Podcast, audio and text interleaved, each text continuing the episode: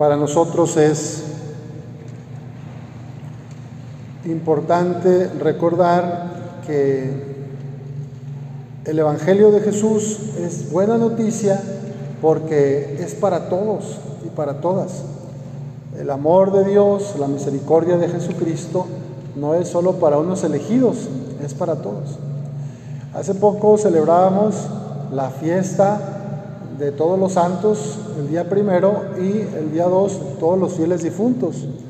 La iglesia triunfante, la iglesia purgante y, nosotros somos los que estamos como iglesia militante, que seguimos en el mundo pues viviendo, intentando dar gloria a Dios. Y por el dogma, esta verdad de fe de la comunión de los santos, sabemos que estamos unidos a través de la oración con los que ya nos precedieron. Por eso esta tradición tan bonita de los altares de muerto, pues quiso ser recuperada por la iglesia en estas tierras. Eh, y creemos verdaderamente que la muerte no es el final, sino una transformación. Creemos que la vida no se acaba, únicamente se transforma. Nuestros seres difuntos reposan y como Cristo fue muerto y resucitado, también nuestros seres queridos y nosotros moriremos y resucitaremos. Esa es la esperanza que tenemos. Y por eso hoy pues pedimos por estas familias que están aquí despidiendo a sus seres queridos, para que el Señor les dé ese consuelo de la fe y de la esperanza en que nos volveremos a encontrar. Las lecturas del día de hoy nos enseñan cómo vivir con autenticidad nuestro seguimiento de Jesús cómo ser felices haciendo felices a los demás.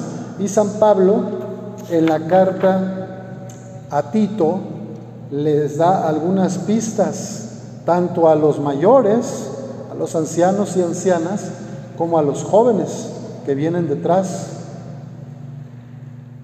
Que los ancianos sean sobrios, respetables, sensatos, bien cimentados en la fe, en el amor y en la paciencia que las ancianas sean respetables en su comportamiento, que se abstengan de murmurar y de tomar mucho vino. Así que se ve que eso no es nuevo, ¿eh? Se ve que desde entonces ya había unas mujeres que le entraban con ganas. No había caguamas, ¿verdad? Pero al vino de la uva le entraban recio.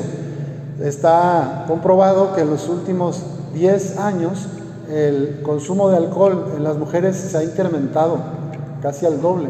Es un, signo preocupante de nuestros tiempos, desde jovencitas hasta adultos, pues entrando en estas dinámicas de, enfermedad. De alcoholismo.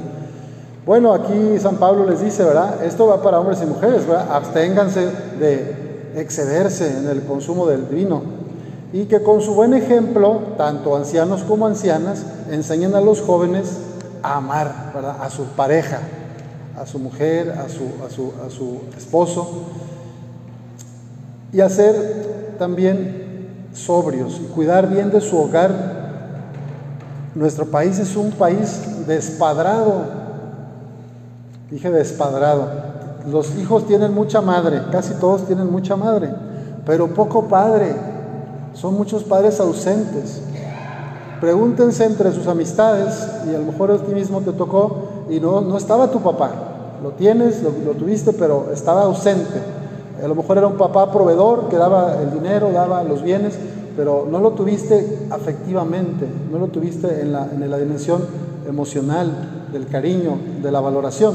Entonces estamos despadrados. Esta es una sociedad sin padres, que aunque están vivos, los padres biológicos a veces no están presentes en la vida de sus hijos o de su esposa.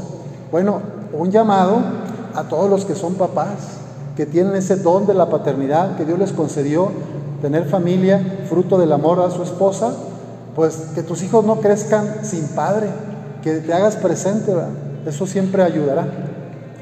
También, esta recomendación de San Pablo, es, sean sensatos, esta para los más jóvenes, este, o los chavorrucos como yo, ¿verdad? Sean sensatos en todo y den un buen ejemplo. Cuando enseñen, háganlo con autenticidad y dignidad, con un lenguaje sano. A veces tenemos un lenguaje muy florido, ¿verdad? Algunos tenemos un lenguaje, a veces podemos hablar, pues no hace falta decir groserías, ¿verdad? Para enseñar. Y también es muy triste que a veces los niños desde chiquitos, a los 3, 4 añitos, ya andan diciendo una cantidad de vigas que dices, bueno, ¿y este dónde aprendió? Eh, las maestras se escandalizan en el preescolar porque escuchan a los niñitos de 3 o 4 años decir unas palabrotas, ¿verdad?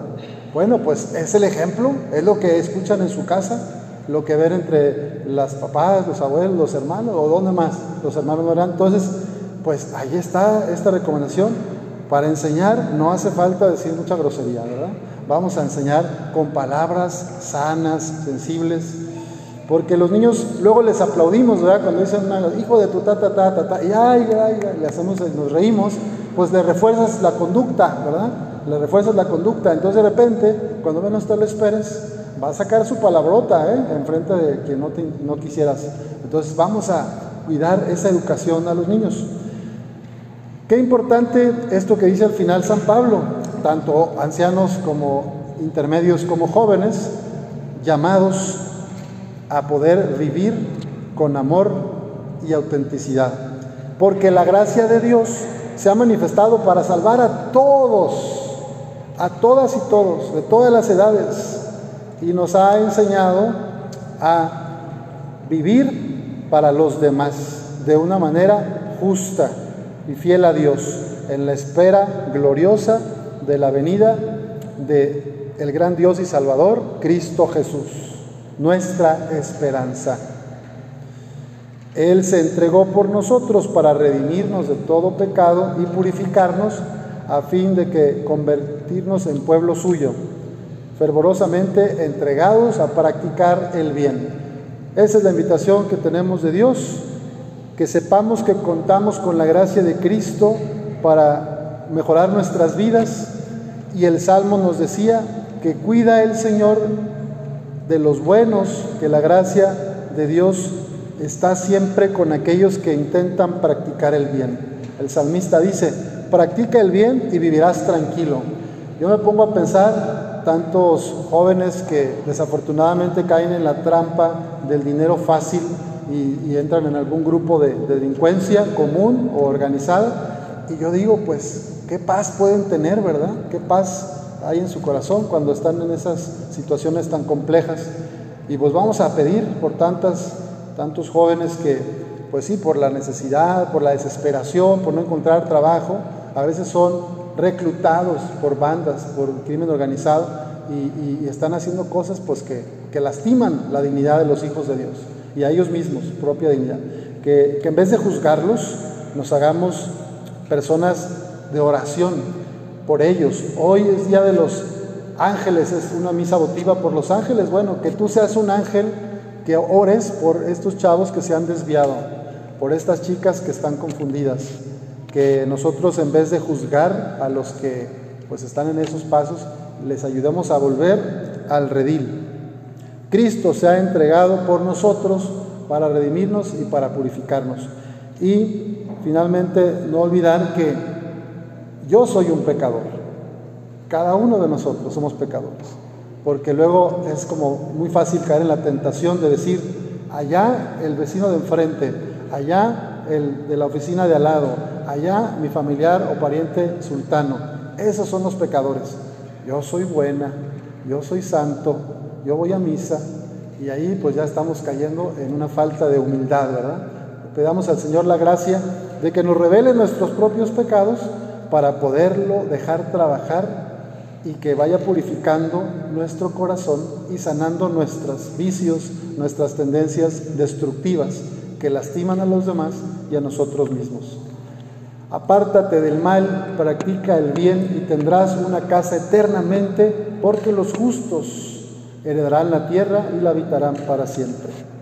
Que así sea.